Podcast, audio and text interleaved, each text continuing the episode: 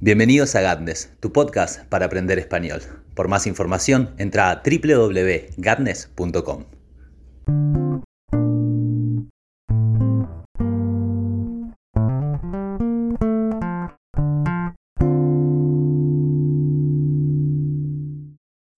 Hola a todos, bienvenidos a Gatnes una vez más. Espero que por allá le estén pasando muy bien. Este es su momento de aprender español y mi momento de hablar mi lengua materna para ayudarlos a ustedes a familiarizarse con el vocabulario, la gramática, la forma de entonación y todos aquellos matices de la lengua española para que cada vez tengan mayor control sobre la lengua y lleguen a la añorada fluidez. ¿Qué es añorar? Añorar es querer algo con un gran deseo. Entonces, generalmente cuando aprendemos lenguas extranjeras, lo que queremos es hablar y entender em, a los nativos. Hablar como los nativos y entenderlos. Entonces, desde un principio, cuando estamos dando nuestros primeros pasos, entendiendo lo básico del vocabulario, diciendo, hola, ¿qué tal? ¿Cómo está?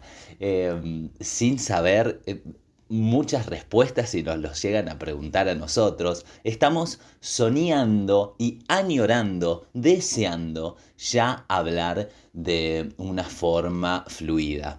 Entonces, por eso em, utilizo esta palabra añorar. Y mm, el día de hoy vamos a hablar un poco sobre qué está sucediendo en Gadness, que uh, no me encuentro allí tan seguido como eh, lo estaba haciendo. La verdad es que he conseguido un trabajo que suple mis necesidades materiales, las cubre y mm, realmente no me da el tiempo para tener una vida tener un Instagram y también eh, este trabajo. Sin embargo, esto me resulta eh, muy bueno. ¿Qué sucedió? Estaba yo a punto de irme a Polonia, al menos así lo pensaba. Y mm, estaba ahorrando dinero para, hacerlo, para llegar de la mejor manera en que pudiera eh, allí y entonces establecerme de una forma rápida. Lo que sucedió fue que al no tener aún mi pasaporte europeo, mi pasaporte polaco, mm, los costos eran demasiado altos y em, no convenía realmente em, hacer ese viaje sin la certidumbre de mi carta polaca. Entonces hubo que em, retrasar eh, mis planes. Este retraso se une también a una oferta laboral que me ayuda a seguir trabajando con idiomas, utilizar mi tiempo desde casa y ganar más de lo que estaba ganando. Entonces ahora tan solo tengo eh, un mínimo de alumnos y, este trabajo. He dejado mis alumnos favoritos eh, para para que sigan aprendiendo español e inglés, porque me encanta enseñar. Pero la verdad es que este trabajo que tengo es muchísimo, eh, es muchísimo mejor económicamente eh, hablando. Y entonces eso no me ha permitido postear, subir em, diferentes contenidos a la web em, tan constantemente como lo venía haciendo. Sin embargo, me parece que es muy importante, dado que, por ejemplo, yo soy un fanático de los podcasts, eh, que el podcast siga vivo, siga latente y siga siendo una fuerza que engendra conocimientos gramaticales sobre la lengua española.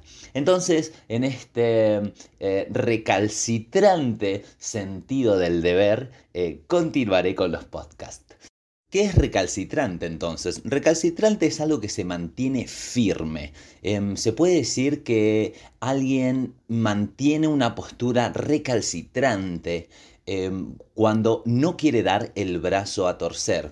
En este momento tenemos en el mundo una noticia muy triste con la cual hemos despertado, que es el ataque y la invasión em, rusa a Ucrania. Teniendo una amiga ucraniana, esto me, me hace doler muchísimo porque sé cómo la la realidad humana a veces está enfrentada a cosas más grandes de lo que uno pueda decidir sobre su propia vida y, con cosas tan terribles como estas, em, uno siente la impotencia de no poder ayudar a aquellos que quiere eh, cuando atraviesan tan grandes eh, problemas.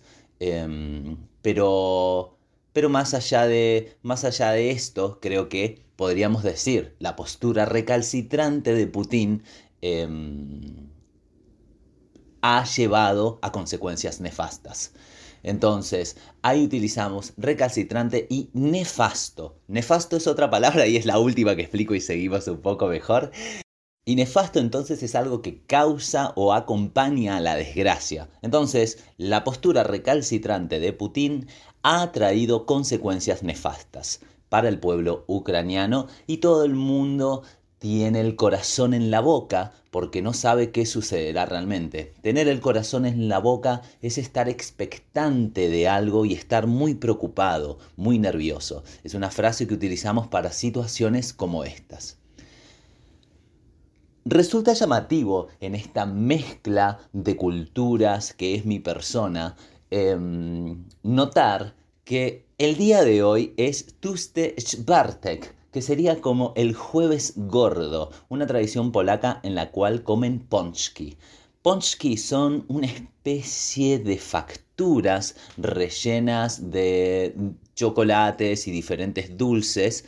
Son como bolas de fraile. Lo más parecido que tenemos nosotros son las bolas de fraile, rellenas y a veces cubiertas de azúcar, con chocolate y con diferentes em, jaleas y pastas y mm, todas estas eh, cremas de repostería. Y es un día bastante eh, interesante, me parece a mí, porque al parecer los polacos hacen filas para comprar em, en las em, panaderías eh, estos bollitos porque es el día del el bollito dulce. Sería algo así. Y, nada, a mí me hacía eh, mucha ilusión eh, este día y, y, me la hace porque realmente soy una persona que ama las cosas dulces. Entonces un día en que podemos ir a comer algo dulce sin ninguna clase de pensamiento ulterior, eh, debe ser un gran día. Así que a todos los polacos que escuchan estos, feliz eh, y espero que hayan comido por lo menos un pancito para seguir la tradición. Y el día de hoy, luego de esta introducción tan larga, vamos a hablar un poco de algunas cosas que hacen a la Argentina un lugar em, único, un lugar completamente especial y sobre todo por sus creencias, idearios y em, diferentes prácticas que convierten a la Argentina en un lugar eh, sin igual particularmente por lo absurdo. Entonces, voy a contar algunas cosas que eh, resultan muy, muy llamativas de acá. La primera que quiero contar está referida a un ídolo del fútbol mundial. Em, recientemente me enteré que el Napoli de Italia ha presentado su nuevo em, colectivo o su nuevo autobús para desplazar a sus jugadores con la figura del astro del fútbol Diego Armando Maradona. El hecho es que el año pasado fue el deceso de el Diego, como se le dice en Argentina, y mm, se hizo un evento eh, de gran envergadura, muy grande, que mm, fue su velorio. Entonces la gente se reunió por montones en el medio de la pandemia, eh, miles y miles de personas despidiendo a su ídolo. Lo increíble de esto es que em, se estaba en un proceso sanitario impuesto por el gobierno en el cual no podíamos acercarnos a otras personas, teníamos que tener en cuenta todos los parámetros de higiene y sin embargo se juntó a miles y miles de personas em, en, la ciudad de Buenos Aires, en Capital Federal, para despedir al ídolo del fútbol que nos trajo un mundial en esta tierra en que el fútbol se respira y se nace para él. Y después, cuando no se ha llegado a ser alguien en el fútbol siendo hombre, uno elige otro trabajo pero los sueños mundanos por esta zona son convertirse en un gran jugador y llenarse de dinero, viajar por el mundo, salir con mujeres que tienen cuerpos mm, realmente ondulados. Pero sí, todo esto que está atado a la farándula, al fútbol, a ser famoso. Y el Diego, de alguna manera, es quien nos mostraba que un chico de, un barrio bajo, de un barrio poco pudiente, sin capacidad económica, podía llegar a cambiar su vida y convertirse en un ídolo mundial Em, nada más y nada menos que gracias al fútbol. Entonces, em, en medio de todas las medidas sanitarias, se permite en Argentina hacer un velorio a, este hombre em, que realmente fue una burla a todo lo que se estaba haciendo. Y entonces en Argentina nos vamos a encontrar muchas veces que hay una norma, que está pactado que algo se debe hacer de tal manera o tal otra, y que los, los políticos o las leyes deciden completamente en contra de eso que antes habían dicho. Y, es un lugar muy contradictorio a la hora de entender cuál es la racionalidad que se esconde detrás de los actos de gobierno, detrás de los actos públicos o detrás de las decisiones eh, que rigen la vida de los ciudadanos. Otra cosa muy interesante, que es muy muy grave, pero que yo creo que nada más puede pasar en Argentina, pasó hace dos semanas. Hace dos semanas sucedió algo que no tiene gollete. No tener gollete es no tener pies ni cabeza, otro dicho más, es no tener el menor sentido. Entonces, si yo digo que algo no tiene gollete o que no tiene ni pies ni cabeza, em, significa que no tiene sentido, que es muy paradójico y que es difícil de, de captar cuál es su finalidad en última instancia. El hecho es que hubo un Em, hubo un problema eh, muy grave, sanitario nuevamente, pero esta vez relacionado con las drogas duras. Se vendió em, cocaína que contenía alguna clase de veneno y más veneno de lo que es la propia eh, droga y em, los que consumían esta droga eh, muchos murieron y otros tuvieron que ser internados. Entonces hubo toda una campaña en el, gobierno de la provincia de Buenos Aires para indicar a los consumidores que no utilizaran eh, las drogas compradas en las últimas 24 horas porque corrían peligro de muerte. Este es realmente un tema muy escabroso y mm, complicado podríamos decir también escarpado. Las palabras escarpado, escabroso, refieren al terreno. Un terreno escabroso es un terreno lleno de, de rocas. Está lleno de rocas y mm, no se puede Em, caminar por él, es difícil. Y un terreno escarpado es un terreno que tiene una gran pendiente. Entonces estamos en un ángulo en el cual es difícil caminar, dado que al perder el equilibrio caeríamos. Entonces, si es un tema escarpado o es un tema escabroso, porque es difícil hacer pie en estos temas que tienen que ver con, por ejemplo, en este caso, las adicciones. Sin embargo, vamos a seguir un poco más para que ustedes vean el absurdo que se dio respecto de este caso. el gobierno avisa que a los consumidores que no hay que consumir entonces las drogas compradas en las últimas 24 o 48 horas porque contienen este mm, activo, este psicoactivo que em, puede llevar a la muerte.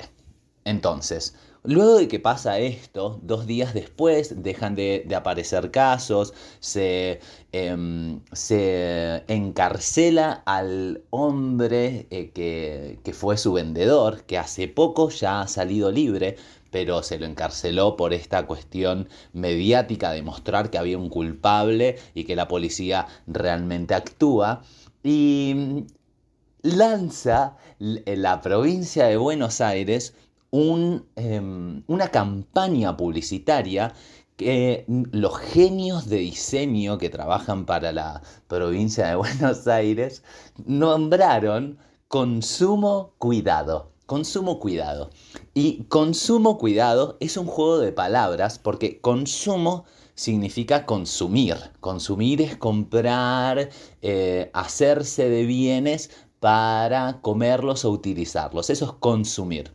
Em, pero cuando nosotros decimos que hay que hacer algo con sumo cuidado, con suma cautela, por ejemplo, entonces hacer algo con sumo o con suma, depende cuál sea, eh, si la palabra va a ser que viene, va a ser, em, va a ser un sustantivo femenino o masculino. Entonces, sigo, por ejemplo, con sumo cuidado, es que lo estoy haciendo con muchísimo cuidado.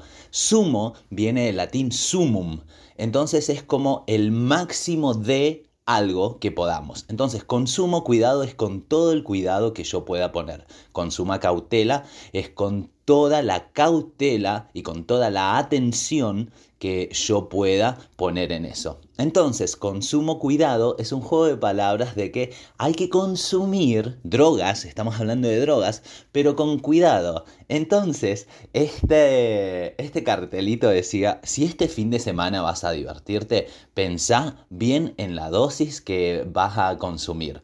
No, em, no eh, hagamos cosas, no consumamos con exceso o cosas por el estilo, pero es una cosa, eh, lo que un gobierno tiene que hacer es desalentar completamente el consumo de drogas y no decir, bueno, hagámoslo pero poquito. Entonces, esta es otra de las cosas que hace que Argentina sea Em, realmente un bochorno para la razón. Un bochorno es un despelote, es un quilombo, es algo, es el caos, es el caos eh, reinante. Entonces, fíjense, bochorno, eh, quilombo, despelote. Bochorno viene un poco de más de algo que nos, que nos llama la atención. Yo diría que más bochorno, un bochorno es un escándalo, ¿no? En cambio, un quilombo es nada más que un desorden, un caos o un despelote. Para hacer esas, esas diferencias entre bochorno y quilombo, que son palabras muy normales acá y, en el léxico argentino podrían llegar a, escucharlas.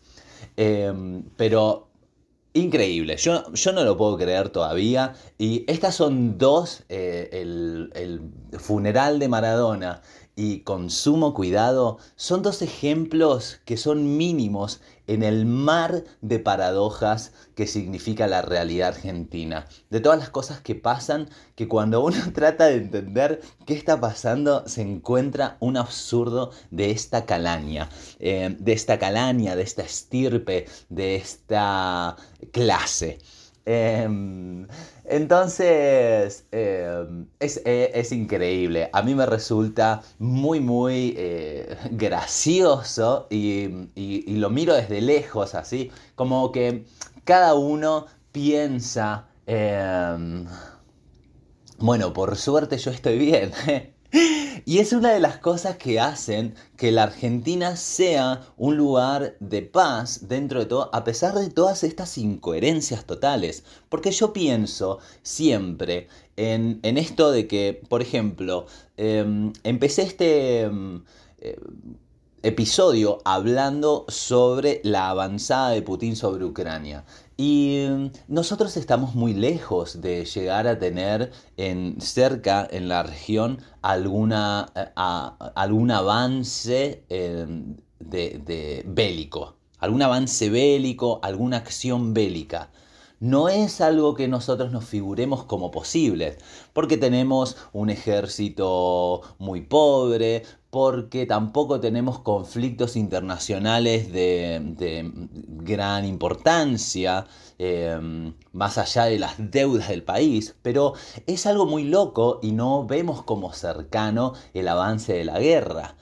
Y sin embargo, por ejemplo, em, ahora que, Ucrania ha sido eh, atacada, em, se nota y se hace palpable que los problemas geopolíticos que atraviesan otras regiones que tal vez eh, tengan eh, una calidad de vida mejor o tal vez tengan menor porcentaje de pobreza y diferentes estadísticas em, socioeconómicas que podrían llegar a mm, generarnos por lo menos la eh, impresión de que un país con el otro no tiene parangón, de que están realmente...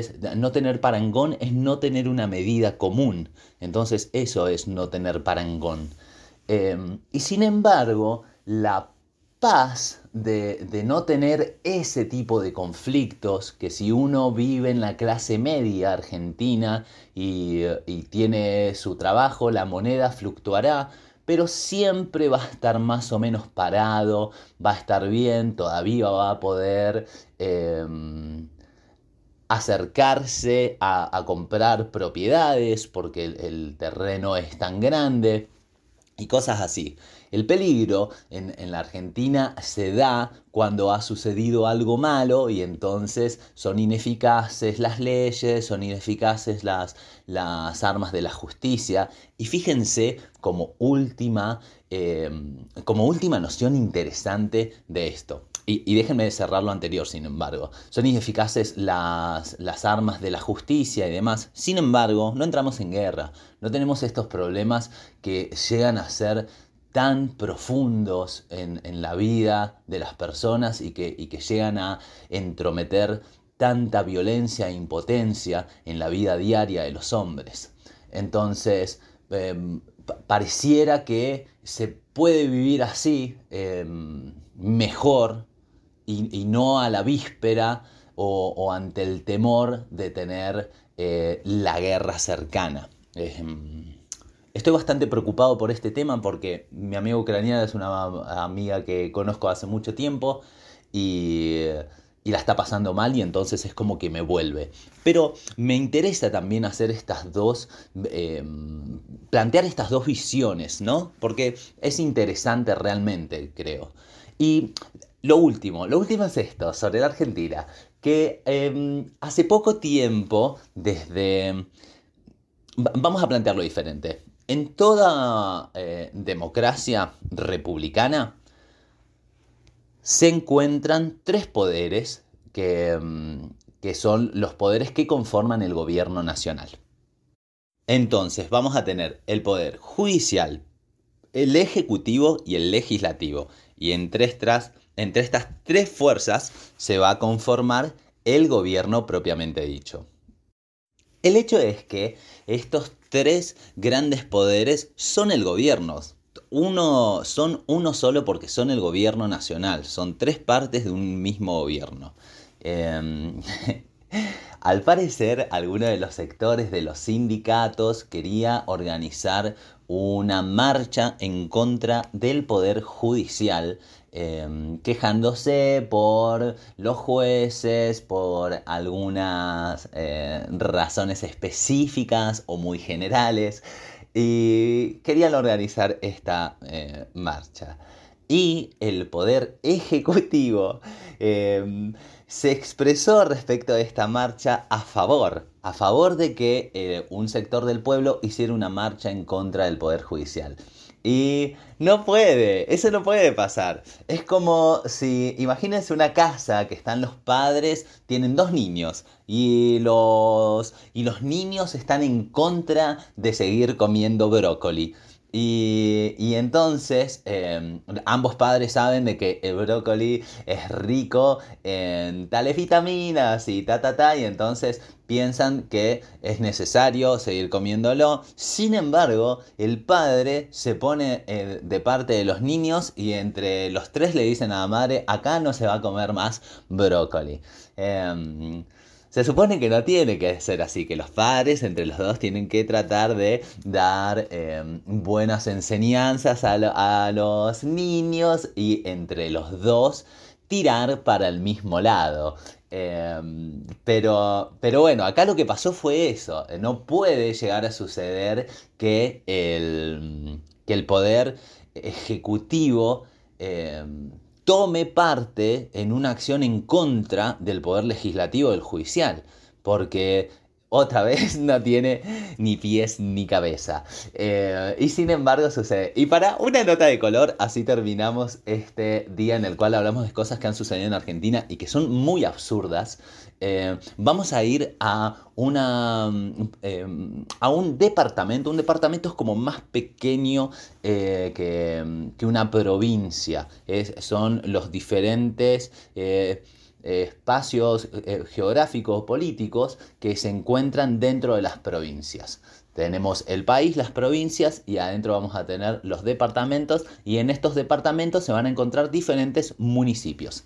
En el municipio de Loncopué Em, hubo un robo, un robo a la, al municipio, al salón del municipio. Entraron personas, se llevaron computadoras, se llevaron papeles, no se llevaron dinero en efectivo, pero sí se llevaron muchísimas de las em, herramientas de trabajo del lugar. El hecho es que em, a la hora de, em, hacer el peritaje, la policía se encontró con que nadie, ninguna em, puerta o ventana había sido forzada.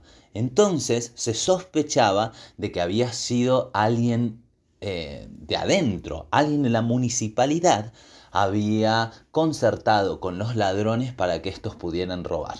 Sin embargo, no era el caso. El caso más bien era que en el tapete, el tapete de entrada eh, de la municipalidad, los empleados, cuando terminaban muy tarde, para no ir a la casa de la otra persona o por no hacer más juegos de llaves, dejaban la llave abajo del tapete en el municipio. Y entonces los ladrones que lo sabían fueron, levantaron el tapete donde uno se limpia los pies, eh, sacaron la llave, entraron, robaron todo y se fueron, sin tener que forzar nada. Eh, entonces, díganme ustedes, ¿cómo se les... ¿Qué les parece que en un lugar público, que es como el ayuntamiento, es el municipio del lugar, puedan guardar la llave abajo del tapete y que después les roben además. Eh, yo creo que estas cosas solo suceden acá, que nosotros no tenemos más que hacer que reírnos eh, y, sentir como, por Dios, cómo puede ser que esta gente tenga un mínimo de poder y que estén en el municipio. Eh, pero, pero sucede, es así, y de este tipo yo podría juntar muchísimas más anécdotas para que ustedes se enteren de la locura este, y, los... Y también la gracia de pertenecer a un lugar que está eh, muchas veces muy desorganizado y donde es difícil encontrar eh, raciocinio, intelecto, pensamiento, eh, pero que sigue funcionando porque si no uno no estaría acá.